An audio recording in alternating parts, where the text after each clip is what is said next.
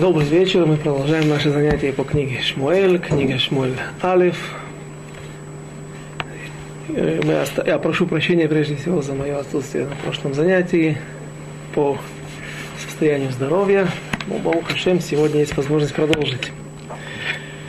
И мы остановились на, на, на, в начале, в начале седьмой главы, в тот момент, когда на место, возвышенность, которая называется Мицпа, собрался народ Израиля, Шмуэль созывает весь народ Израиля для сбора, для того, чтобы люди вернулись к чуве, то есть пришли к раскаянию.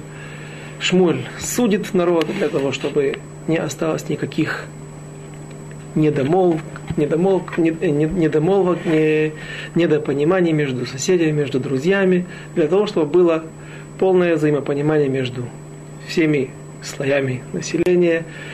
И как только было большое собрание народа Израиля, сразу же появляется армия Плештим. В чем дело? Кто разрешил незаконное собрание? По-видимому, были доносчики, которые работали на филистимлян, были ставленники филистимлян в, в земле Израиля, потому что израильтяне были закабалены до этого момента у израильтян была некая авто, автономия, и филистимляне подходят к горе Мицпа и готовятся к атаке. Я думаю, можно начать с 7 стиха, 7 глава, 7 стих, 7 стих. «Воёим рушам хатану лашем, ваишпот шмуэль эд бне Исраэль бамицпа». И 8 стих – После этого Ваишмеу плештим кит капцу бне Исраэль хамицпата. И услышали филистимляне, как а то о том, что собрались э, израильтяне в Мицпе, «Ваялу сарней плештим эль Исраэль, ваишмеу бне Исраэль, ваиру мипней плештим». И услышали израильтяне о том, что приближается армия филистимлян, и очень испугались. Следующий стих. Ваиках Шмуэль тале халав эхад ваяале ола калила Ашем ваизак Шмуэль эль Ашем беад Исраэль ваянейху Ашем. И взял Шмуэль ягненка и принес его целиком во всесожжение Всевышнему, и возвал Шмуэль Господу и об Израиле, и внял ему Господь. Что, зачем какая цель, какое предназначение было у этой жертвы. Э, во-первых, это было в, сейчас, когда разрушено Шило теми же филистимлянами, разрешены бамот, утру бамот. В этот момент можно приносить жертвы не только э, в Шило, а в любом месте, потому что нету постоянного места, нету постоянного храма, мешкана. И Тем не менее, вопрос остается, почему, зачем нужна была эта жертва? Жертва была не для того, чтобы задобрить Всевышнего. Жертва, так объясняют комментаторы, большинство комментаторов, жертва это предназначалась для того, чтобы помочь спустить дух, пророческий дар на Шмуэля. То есть, когда пророк хочет выйти, как бы, если можно так сказать, на связь со Всевышним, получить пророчество, есть он вопрошает и должен получить ответ, в этот момент нередко пророки пользовались таким эмцаим, такими средствами для того, чтобы спустился пророческий дар, для того, чтобы он смог получить пророчество. Такие ситуации мы уже наблюдали в Хумаше, когда в Пятикнижии, когда Ицхак Авину зовет Исава, своего первенца, и просит, чтобы он принес ему какую-то живность, поймал живность в поле и сделал из этого еду, чтобы угостить Ицхака, и сказал, «Веани аварехутха баавурзе» «Я тебя благословлю благодаря этому».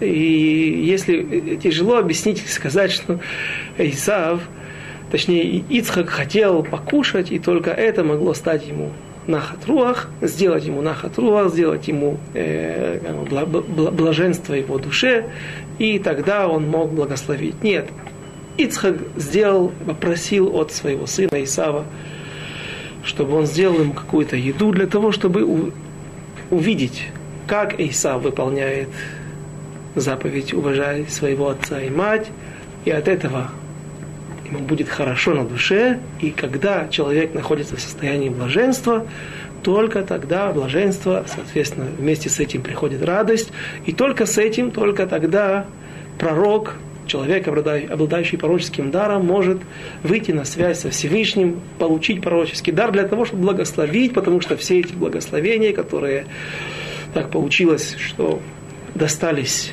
Якову, младшему брату Исава. Все это было благословение, и Исав в конце концов рыдал. Мы видим, что он плакал, потому что он понимал, какая важность, какую силу и святость несут в себе эти благословения.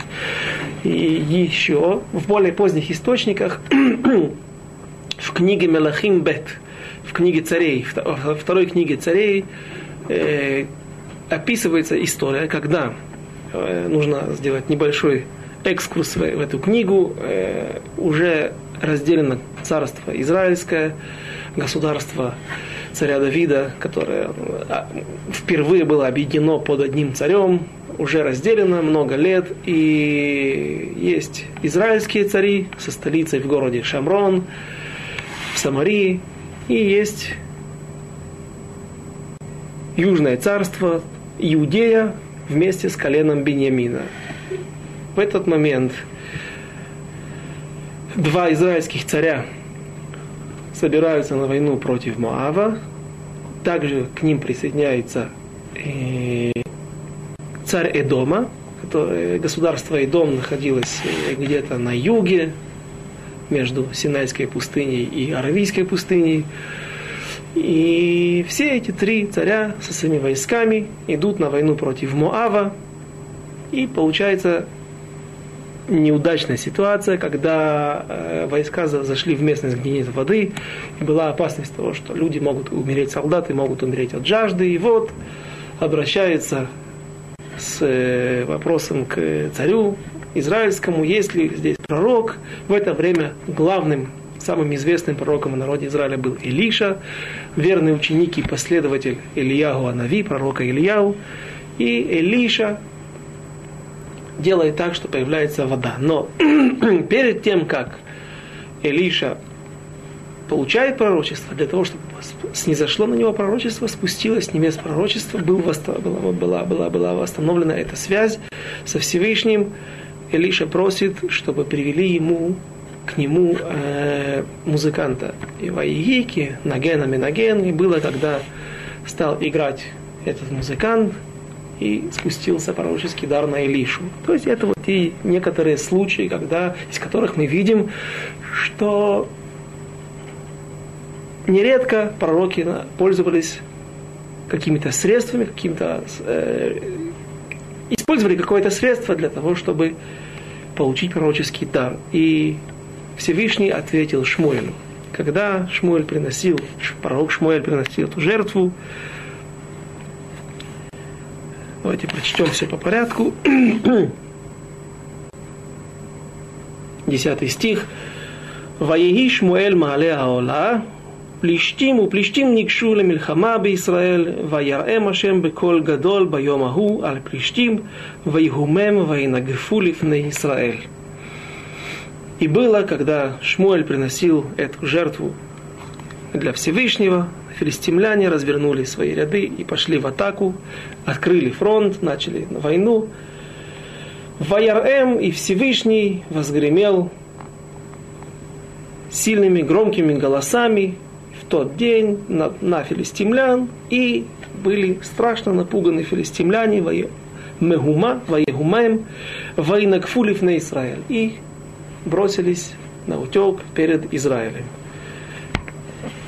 Наверное, филистимляне еще хорошо помнили те чудеса, которые, те несчастья, те катастрофы, те эпидемии, которые Всевышний насылал на бедствия, которые Всевышний насылал на землю филистимлян, то, как они были вынуждены признать, что все, все те несчастья, которые произошли с ними, источниками был Изра... Бог Израиля, и пусть они осмелились пока что пойти на войну, но когда они вдруг увидели опять какие-то катаклизмы, какие-то аномалии, что вдруг начинается война какими-то силами, то есть используется какое-то неконвенциональное оружие, огромный гром, сильные громы на небесах, филистимляне сразу же бросились на утек.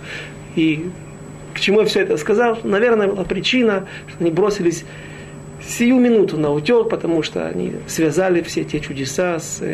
Сам по себе гром, может быть, не всегда страшен, но когда ты понимаешь, видишь какое-то чудо, видишь какую-то аномалию, выход из природы, из, из, из э, рамки при, при, природных, э, из, из рамки природы, тогда, тогда палестиняне все связывают э, ретроактивно на приписывают это Всевышнему и убегают.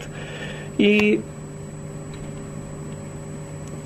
что-то подобное здесь было в Израиле на, в наши времена, точнее не в наши времена, а во время войн за независимость государства Израиль.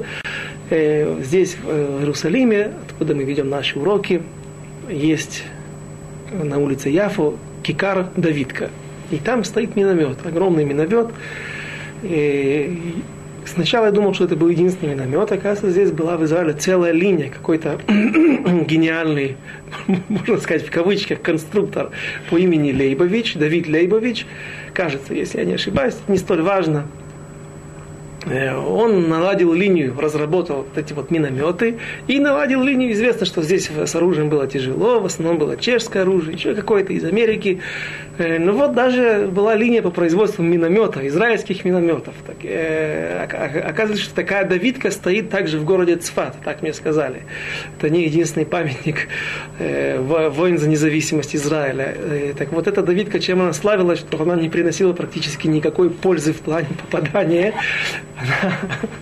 а, стреляла очень плохо и очень неточно, и, по-моему, вообще не, неудачно стреляла, но было одна отличительная черта, которая приносила много пользы. Она страшно шумела. Во время этих выстрелов арабы разбегались во все стороны от страха.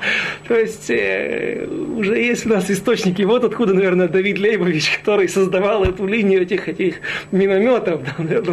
Задумка была э, в те времена евреи практически все учились когда-то в хейдерах и помнили, помнили свои источники. Возможно, был вообще религиозный человек.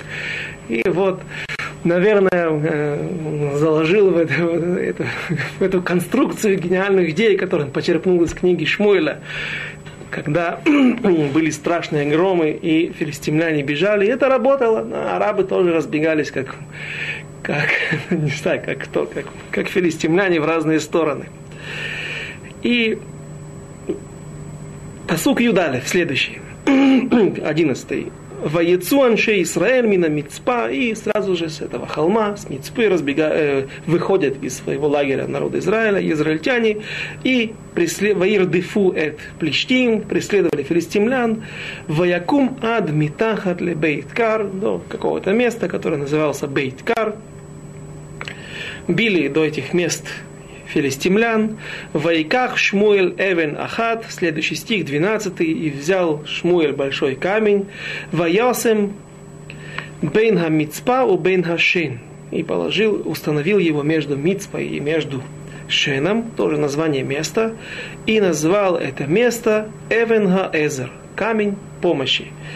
Вайомер Адхейна Азарану Ашем. И сказал, до этих пор помогал нам Всевышний. И имеется в виду, что не, только до этих пор помогал нам Всевышний, а потом мы уже сами своими силами, не дай Бог так считать, человек, который полагается на свои силы, на свои мускулы, на свое оружие, на свою смекалку, это является даже каким-то проявлением идолопоклонства, ничем иным. Сейчас мы увидим, мы сейчас дойдем, Байзрат Ашем, сегодня я хотел бы, надеюсь, мы начнем и, и, и может быть, даже успеем большую часть темы царя народа Израиля, нужен ли царь, была ли это заповедь, или, то есть не, это точно заповедь, потому что написано в Торе, но заповедь, которая обязаны мы ее выполнить, или заповедь, которая э, мы можем ее не выполнять. Но если выполнили, то это заповедь. Сейчас все по порядку, сейчас мы до этого дойдем. Так вот, одно из мнений там, царь Требовать царя – это не что иное, как идолопоклонство. Потому что царя, если требует неправильно, а с целью для того, чтобы он спасал нас от наших врагов, чтобы скрыться за его широкой спиной, за его широкими плечами, это является неким, в какой-то степени, проявлением этого идолопоклонства, когда человек полагается на, на какие-то другие силы, надеется на что-то иное, но, но не на Всевышнего. Поэтому Конечно же, Всевышний помогал и дальше. Но до этих пор, какая была кавана, какая была мысль э, Шмуэля, пророка Шмуэля, до этого места только Всевышний воевал сам с филистимлянами. После мы смогли нагнать, вот до этого места, между э, Мицпой и Шеном мы догнали филистимлян и стали участвовать сами в боевых действиях. Точнее, это э, больше напоминало просто добивание врага. И с этого момента мы воевали, также участвовали в войне вместе со Всевышним. А он продолжал нам помогать. Посук Юд Гимель, 13 стих. Ваикану Аплештим. И покорились филистимляне. Вело язфу от лавоби гвуль Израиль. И не приходили больше в границы Израиля. Ватиги ядашемба плештим и была рука Всевышнего над филистимлянами, коль емей шмуэль. Известный способ трактования, когда есть какие-то слова, которые, без которых можно было бы обойтись, но они приведены, значит, для какой-то цели. Когда говорится «коль емей шмуэль», пришло что-то нам или добавить, или уменьшить. То есть можно сказать дни, Шмуэля, то есть те, в то время мы бы и так поняли, что это те дни, когда правил Шмуэль. Что имеется в виду кольем и Шмуэль, что нам пришло здесь это уменьшить или ограничить, подчеркнуть.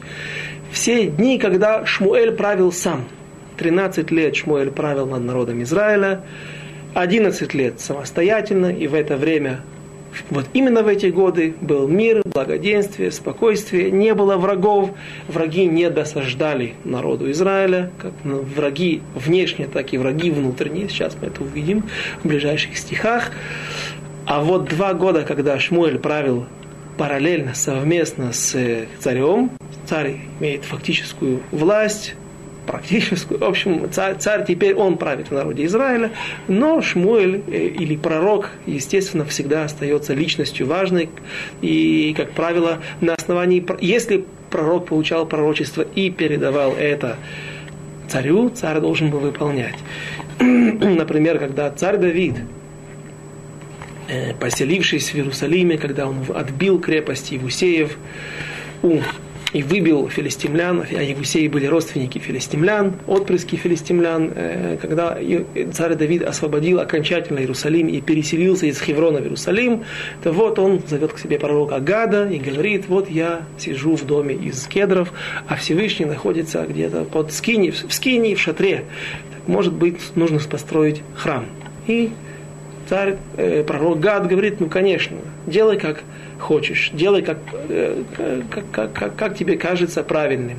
Но не успел царь Давид собраться и значит, э, собрать э, прорабов, строителей, наложить налоги на народ Израиля для того, чтобы собирать необходимые материалы для строительства, как вдруг пророк Гад получает пророчество от Всевышнего и говорит, что ты Давид, царь Давид, ты не будешь тот человек, тем человеком, который построит храм, а твой сын Соломон построит этот храм. И царь Давид согласился. То есть э, это параллельное правление. Так вот, эти два года, когда Шмуэль правил вместе с царем Шаулем, э, в это время очень много приходилось воевать, и большинство войн были неудачные, трагически заканчивавшиеся для народа Израиля. Поэтому здесь написано «Кольяме и Шмуэль», нужно знать, это только те 11 лет, когда Шмуэль правил самостоятельно, было абсолют, абсолютное благоденствие и мир в народе Израиля. 14 стих. Ваташовна геарим ашер лакху плештим меэт Исраэль ли Исраэль и вернулись, вернули израильтяне себе города, которые были когда-то отобраны филистимлянами у, филистимлянами у евреев.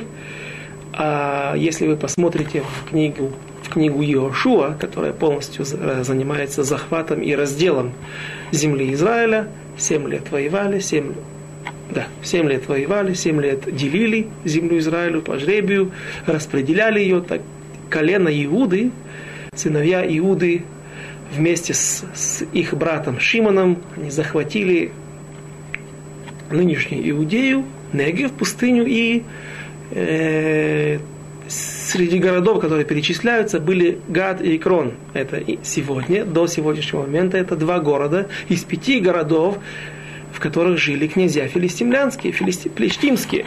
И мы видим, что только до этого момента, только с этого момента города возвращаются обратно в руки израильтян. Извините.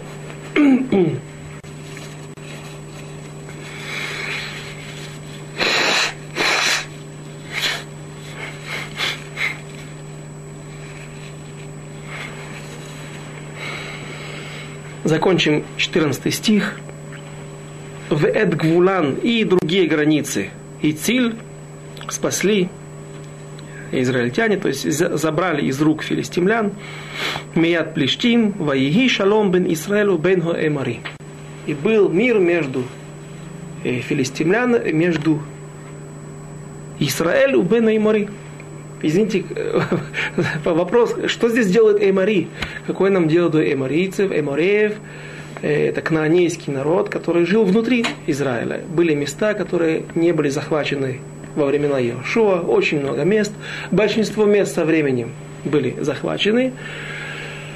И э, в районе сегодняшней Хадеры, на побережье, недалеко от Хайфы, если ехать из Тель-Авива в Хайфу, подниматься на север, был царь Кнаанейский, военачальником которого был Сисра, и только во времена пророчицы Дворы, во времена судей, когда Барак вместе с Дворой пошли на войну, Нахаль Кишон, на ручье Кишон, там был побежден этот Сисра, и, и он сам погиб во время этого сражения.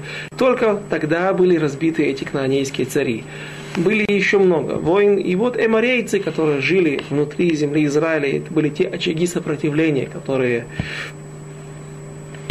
не, над, над, которыми не могли властвовать израильтяне. Естественно, когда была война со внешними врагами, с филистимлянами, с э, аммонитянами, моавитянами, арамейцами на севере, сразу же поднимали голову и внутренние враги, потому что войска были брошены на внешние фронта. И когда есть мир с внешними врагами, соответственно, и внутренние враги, марийцы, тоже живут в мире, вынуждены жить в мире с израильтянами. Следующий стих, 16 15. «Ваишпот Шмуэль эт Исраэль, кол ямей хаяв» И судил Шмуэль народ Израиля все дни его жизни. Следующий стих. «Вегалах мидей шана бешана, весавав бейт эль, вегильгаль, вамицпа, вешафат эт Исраэль, эт кол, амекомот, аэле». И ходил Шмуэль из года в год. Помним те слова, когда в самые первые слова, когда его отец Элькана.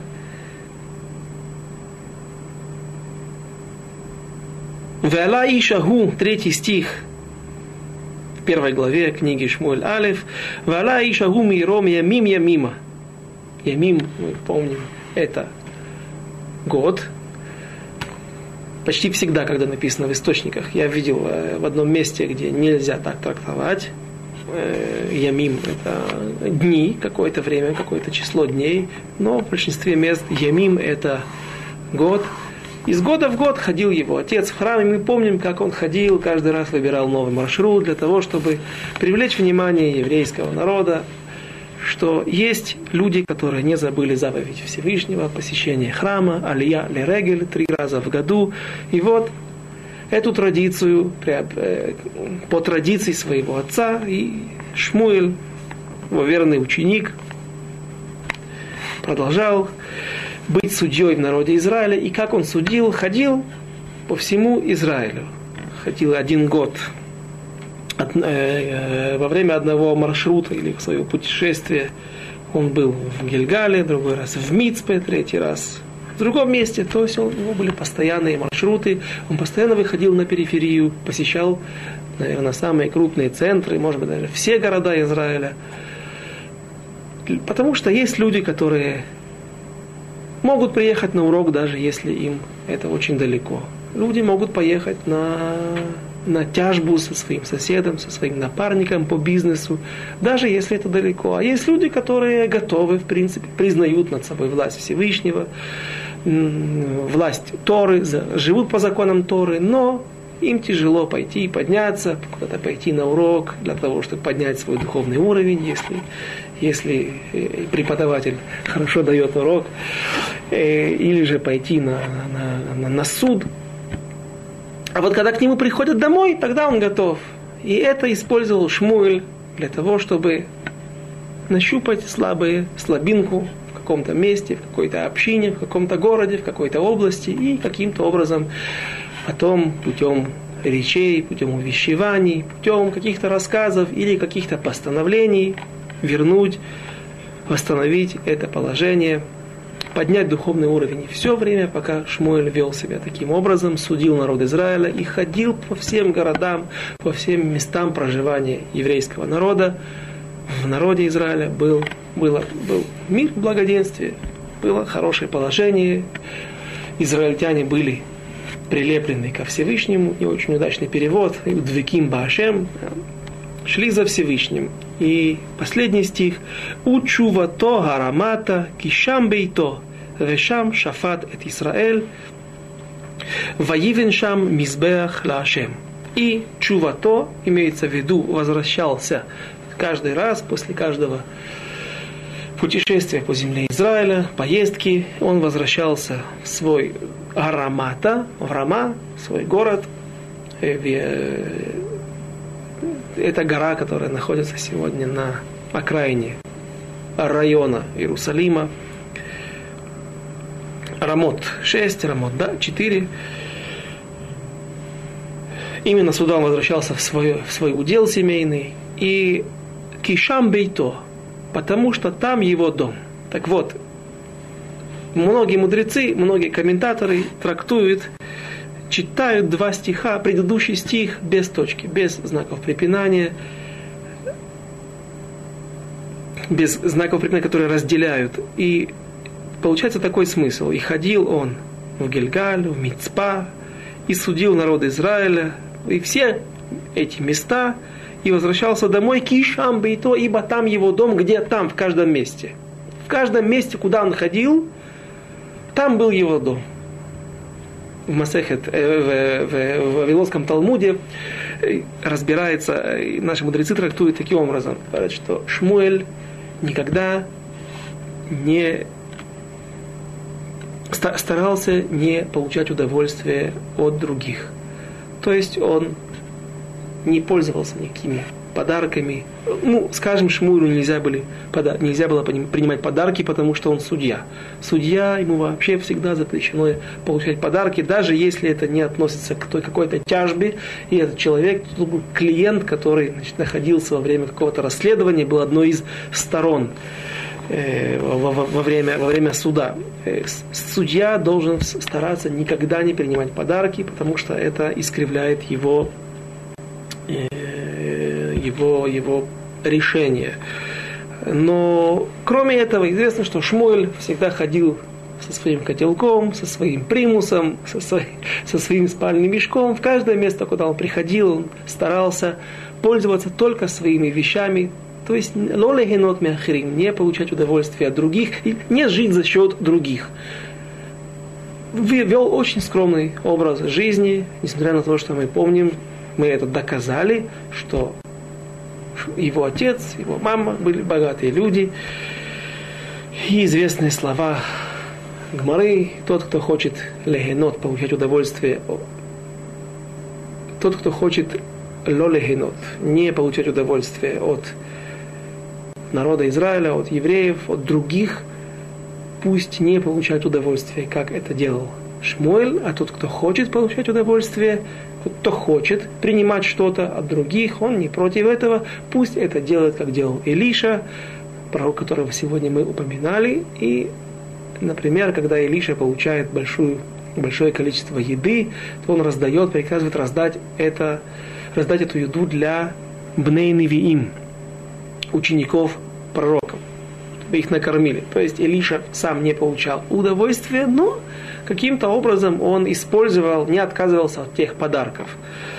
И поэтому написано здесь в Шамби то, ибо там его дом, дом в каждом месте, в каждое место, куда он ходил, он настолько был неприхотлив, настолько ему нужно было мало для своего быта, что каждое место, куда бы он ни пришел, так как его он дома живет скромно, поэтому даже если он приходит в чужое место незнакомое, при нем всегда есть его утварь, его рюкзак, его сумка, его чемодан, в котором есть все, что нужно для его жизни. И еще один вопрос, который можно было бы здесь задать, это не кушия, это не сложность, но обратить на это внимание, как же так, почему он жил в Рама, ведь написано, что когда Хана Надра, когда его мама дала Недер и сказала, что вот, если ты мне дашь Зера Анашим, э, семя людское, ребенка, то я отдам его в храм, и когда он увидит впервые Вайрет Пней Ашем, Вайшев Шам Адулам, и вот он, когда увидит как бы присутствие Всевышнего в Шило, и будет там сидеть, останется там Адулам, ведь навечно, до конца своих дней. Почему же он не в Шило? Потому что Шило разрушено. В этот момент, как филистимляне разрушили Шило, и это место перестало функционировать как мешкан, как духовный центр народа Израиля, как место, где присутствует Шхина Всевышнего. Э, с этого момента, наверное, прекратил действовать тот обет, обязанность Шмуэля быть только в Шило, жить в Шило. И последний стих, дочитаем его, Юдза, 17 Кишам Бейто, Вешафат Израиль, Ваивен Шам Избех Лашем, и судил народ Израиля и построил там, в город Рама, жертвенник Всевышнему. И вот мы подходим к восьмой главе. Глава тяжелая, на ней нам придется остановиться, возможно, один-два урока.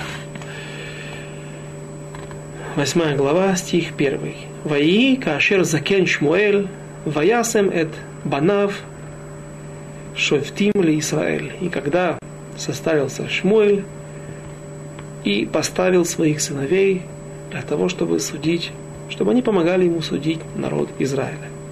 Ваиги, помним, что Ваиги это и было, есть Вегая и было, также можно перевести на русский язык и было. Ваиги, так вот, Ваиги это жди, жди беды, жди неприятностей, будет какая-то драма. Ваиги э, Шембно, следующий стих, и было имя первенца Йоэль, Вешем Мишнейгу и сын, имя второго сына Ав, Ав, Авия, Шофтим Бевер Шава. И вот и два сына Йоэль и Авия судят народ Израиля в Бер-Шеве. Вело галху банав бедрахав, ва йиту ахарей габоца, ва шохат, Ваяту Мишпат. И вот мы читаем вновь страшные слова, которые не принимаются на разум.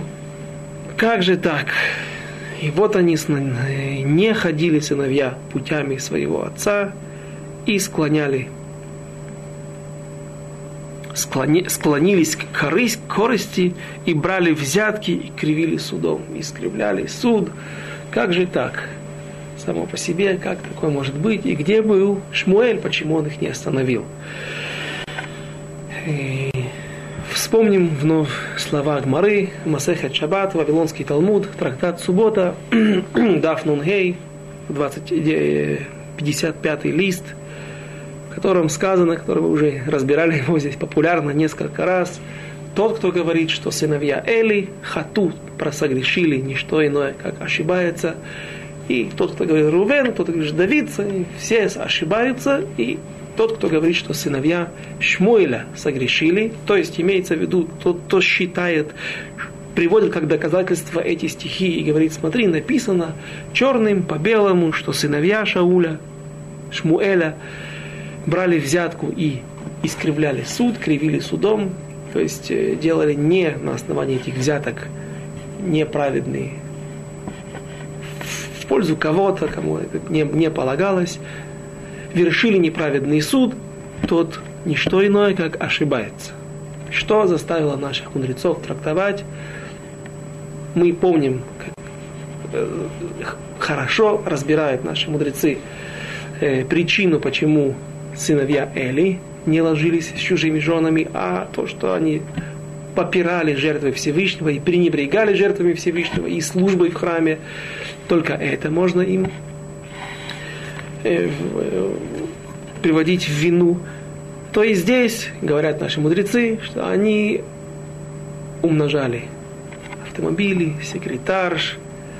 То есть были какие-то знаки, признаки того, что их суд в будущем станет неправедным. Что в будущем, если так и продлится, так и продолжится, то тогда они дойдут до состояния людей, которые судьи, которые берут взятки, которые искривляют суд. Эм, но на самом деле этого не было. То есть, что они сделали? Во-первых, написано, но не ходили сыновья путями отца. То есть, они не пошли по той традиции своего дедушки Элькана, своего отца Шмуэля, великих пророков народа Израиля, и остановились в одном месте, установили свой мисрад, э, свой филиал, свой суд, равинский рави, э, суд, равинат, рабанут, да, если хотите, и сказали, вот это вот место, кто хочет сделать хупу, кто хочет судиться, кто хочет что-то выяснить свое еврейство, берур ягодут, каждый проходит перед свадьбой это. Все приходите к нам, приезжайте, даже если это Кирьят Шмоны, самая северная точка сегодня. Есть Метула, еще одно поселение, или Хайфа, то есть даже отдаленные места, все приезжайте к нам. И, соответственно, сразу же народ Израиля сбунтовался, увидели в этом, и наши мудрецы увидели в этом ситуация, которая может привести к катастрофе, которая может привести к падению нравов и расклеванию духовного уровня народа Израиля и отход от соблюдения Торы. Сразу же загорается красная лампочка и возмущение и фактически бунт в народе Израиля. И сказали, и собрались все, э, давайте сначала на иврите, как мы сегодня начали, четвертый стих. Ваид капцу коль зикне Израиль воево эль Арамата. И собрались мудрецы и старейшины народа Израиля и пришли к Шмуэлю в, город, в его город, в Рому. Воем Руэлав, и вот сказали ему, вот, ата заканта, ты состарился, а сыновья твои не ходят твоими путями. Ата сималану мелех лешафтейну кихоль хагуим. Теперь поставь над нами царя, чтобы он судил нас, как все гой, как все народы мира. Ваяр дава гадавар бейней Шмуэль. Предыдущему стиху мы еще вернемся, Безрат Ашем. Но пока что э, прочитаем текст, чтобы увидеть, какой в контекст, э, что здесь происходит. Ваяр, Адавар, Ваейра, Адавар, Бейней, Шмуэль. И выглядело это очень плохим в глазах Шмуэля, когда Амру Тналану Мелех, когда сказали они, дай нам царя, Лешафтейну Ваитпалель Шмуэль Элашем. Поставь над нами царя, чтобы он нас судил, и молился, взмолился Всевышний, э, Шмуэль ко Всевышнему. Зачем он молился? Шмуэль не знал, что делать. Такого прецедента в народе Израиля еще не было. Всегда были судьи, всегда были какие-то вожди, которых посылал Всевышний со времен Мойшер, Мошерабейну, со времен Йошуа. Никогда не было официального царя в народе Израиля. И вот Шмуэль не знает, как поступать. Кроме того, он нагуа, он э, ли, лицо заинтересованное, потому что он сейчас как сказать, и попирают его почет. Вы выразили ему определенное неуважение. 11 лет есть в народе Израиля спокойствие. Как, благодаря кому? Благодаря Шмуэлю. И вот это та благодарность, которую ему говорят, не хотим тебя, не хотим твоих. Хорошо, сыновей моих, не, ну подождите, дайте мне, извините, умереть, закончить свою карьеру красиво, чисто. Зачем вы пришли? И Шмуэль, Шмуэля это, это тронуло его сердце. И вот он обращается ко Всевышнему. Почему он не решил сам, как поступать? Ну, во-первых, мы уже упомянули только что, что не было такого прецедента. Шмуэль не знал точно, как себя вести.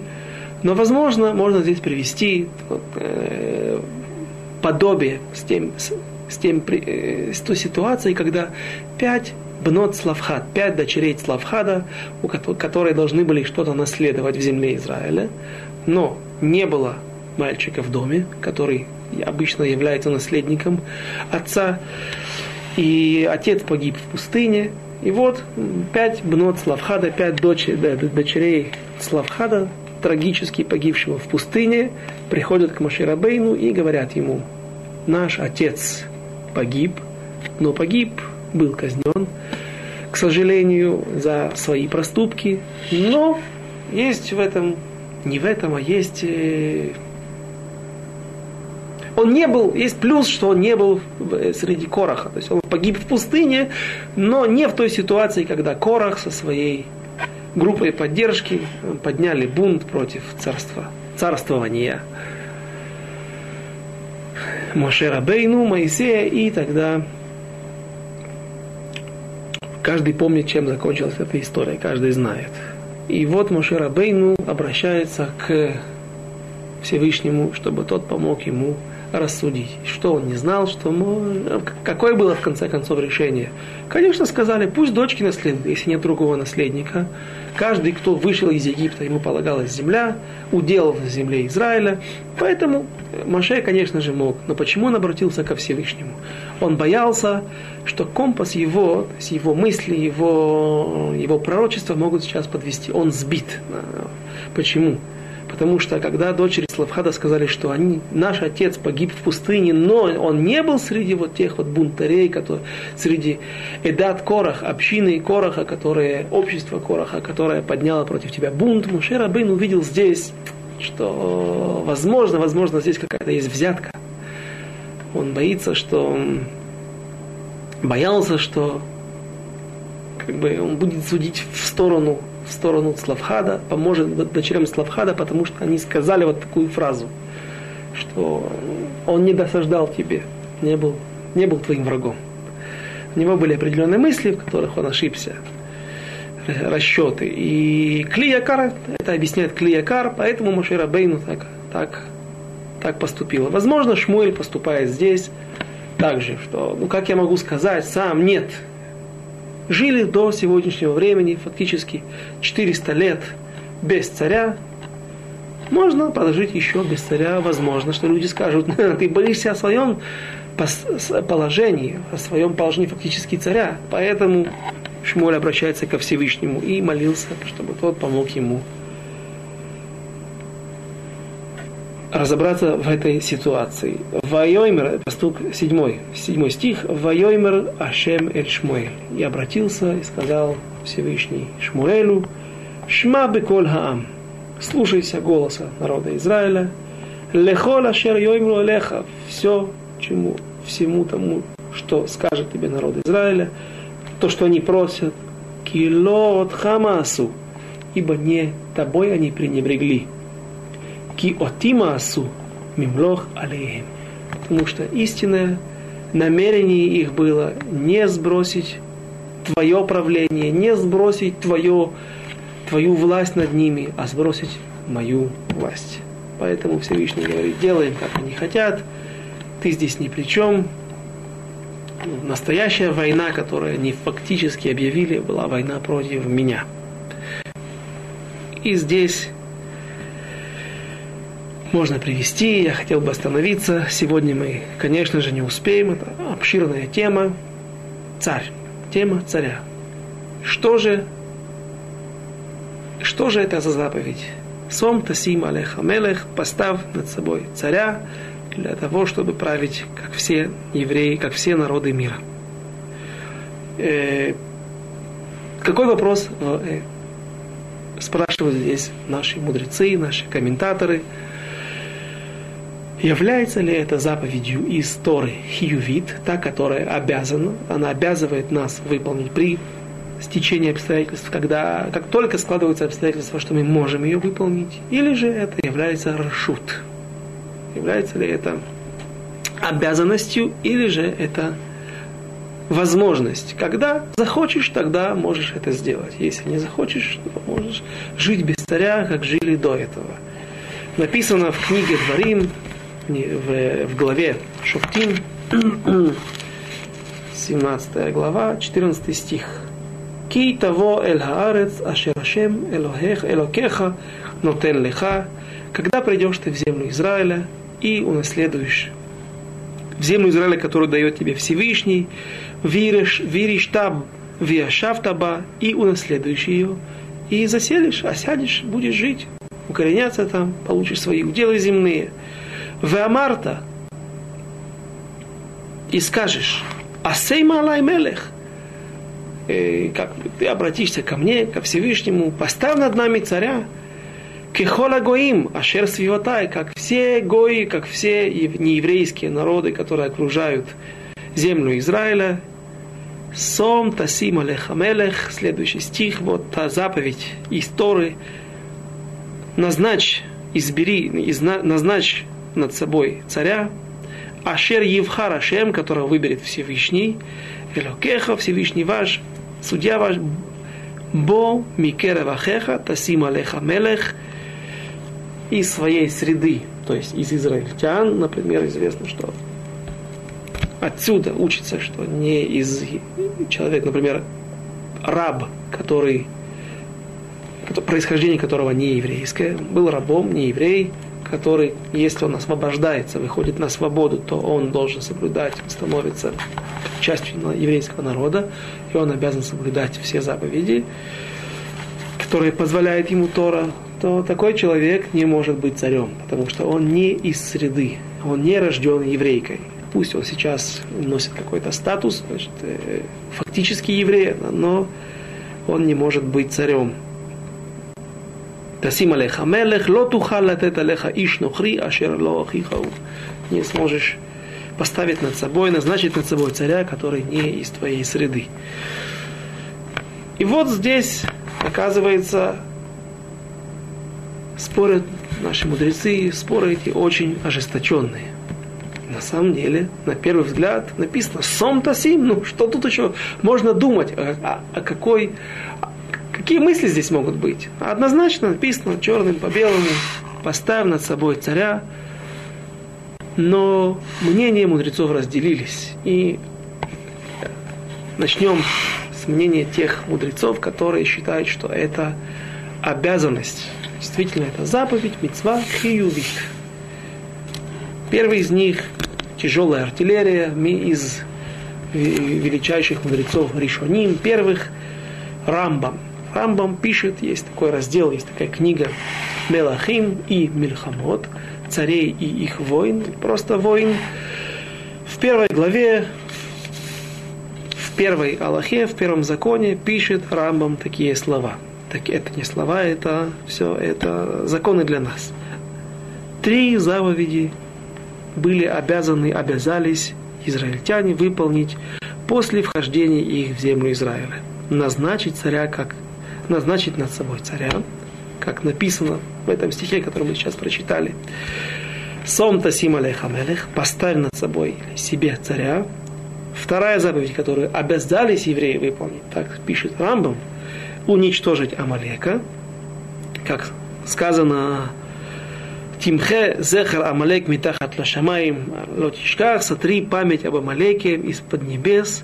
Третья заповедь. И построить храм – как сказано, Всевышний э, лешахнот адрешу, лешахнот адрешу, того, а, а, я не помню, как это на иврите звучит, Всевышнего требуйте и придете туда, придете туда, и, э, имеется в виду храм, отсюда трактует, учит заповедь о том, что нужно. Евреи обязаны построить храм после прихода и оседания их в земле Израиля. Следующая, вторая Аллаха, уже в конце второй Аллахи, пишет Рамбам, после того, как установление царя заповедь, спросите вы вопрос, почему же не хотел Всевышний, не был доволен Всевышний тем, что евреи потребовали царя у Шмуэля?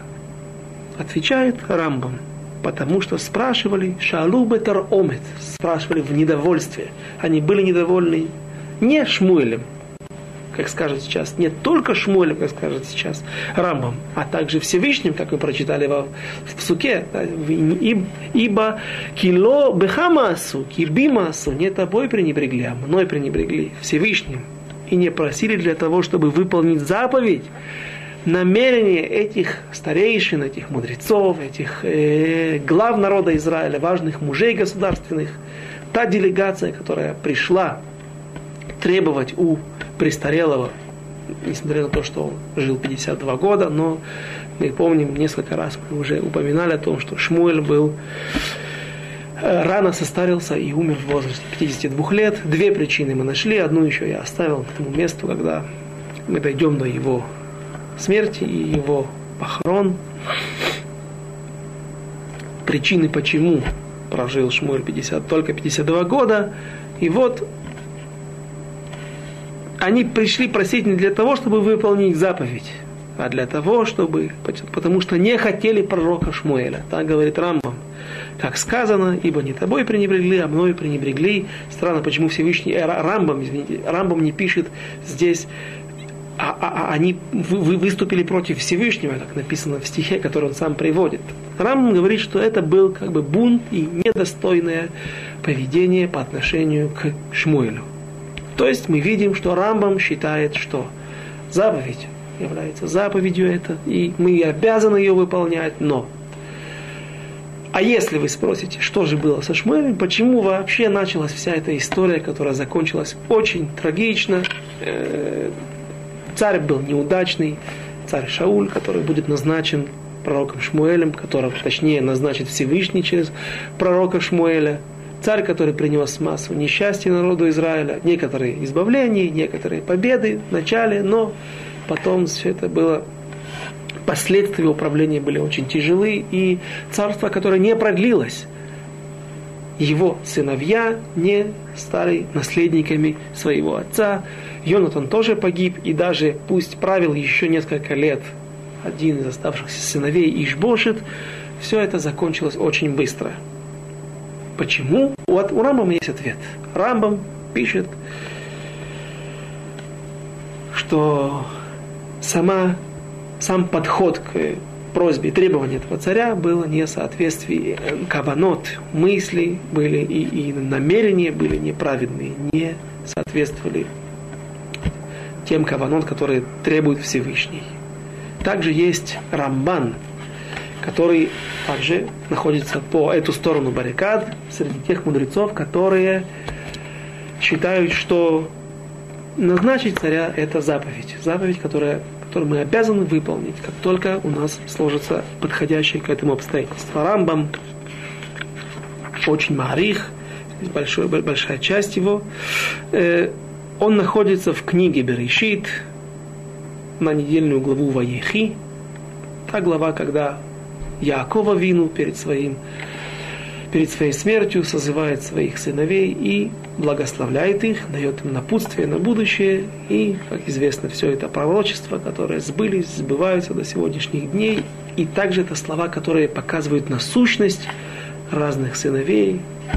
И в десятом в 49 главе, 10 стихе написано, извините, «Ло Есур шевет Миуда» не, от, не будет отстранен, не отстранится скипетр, признак царской власти от Иуды. Иуда, слово легодот, признавать. Иуда, пророк Яков, праотец наш Яков, видя, что у Иуды было особое тхуна, особое качество, когда он мог признать свои поражение, мог признать свои, свою неправоту, свои грехи. То есть та ситуация известная с Тамар. Дальше мы это увидим в, с царем Давидом, когда он скажет два слова «хатат или Ашем». Когда ты признаешь, ты видишь, что ты действительно согрешил, человек, иудеи, отпрыски колена Иуды не увертываются от ответственности, не пытаются увильнуть от ответственности, а сразу же признают. Это особое качество, особое проявление в характере и Иуды, и то, что он унаследовал своим отпрыском, иудеям, и за это Всевышний награждает, Яков дает, назначает Иуду быть царем над народом Израиля. Здесь он говорит много о царствовании Иуды будущем. Я прочту только необходимые нам части. Вайоймерло Ясур и сказал, что не, не, не, не, не, не будет отстранен, не уйдет навсегда, лирмоз, намекнуть нам на то, что действительно на какой-то момент отойдет скипетр. То есть первый царь в народе Израиля будет не из колена Иуда, а из колена Беньямина.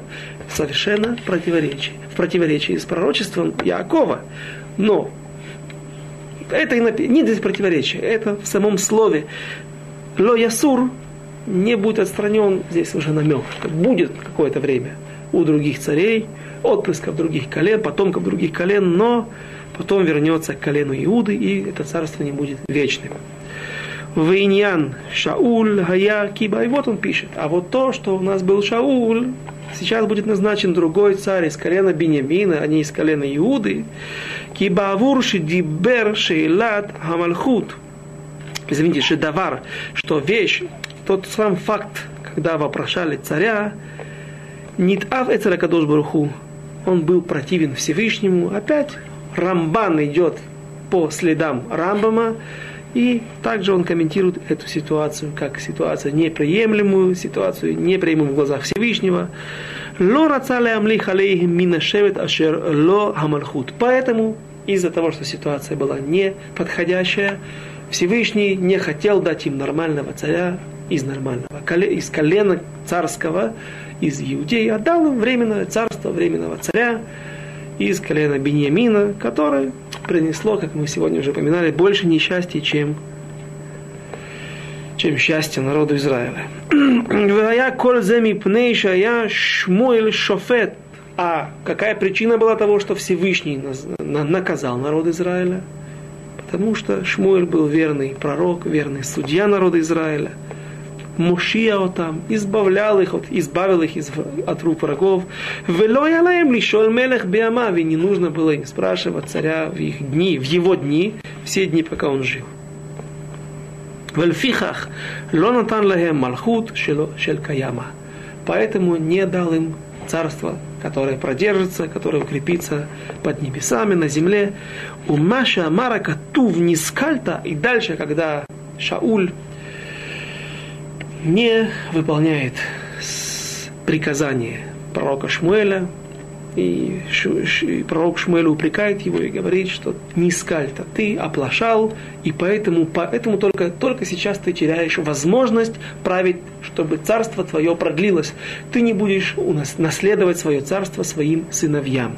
Отсюда, Машма, получается такой смысл, что была возможность, а как же так, ведь Шауль не был из колена Беньямина, Рам, Рамбан нам приводит здесь две причины. Я думаю, что мы начнем в следующий раз с этого объяснения, что действительно могло быть параллельное правление царей Бениамина и Иуды.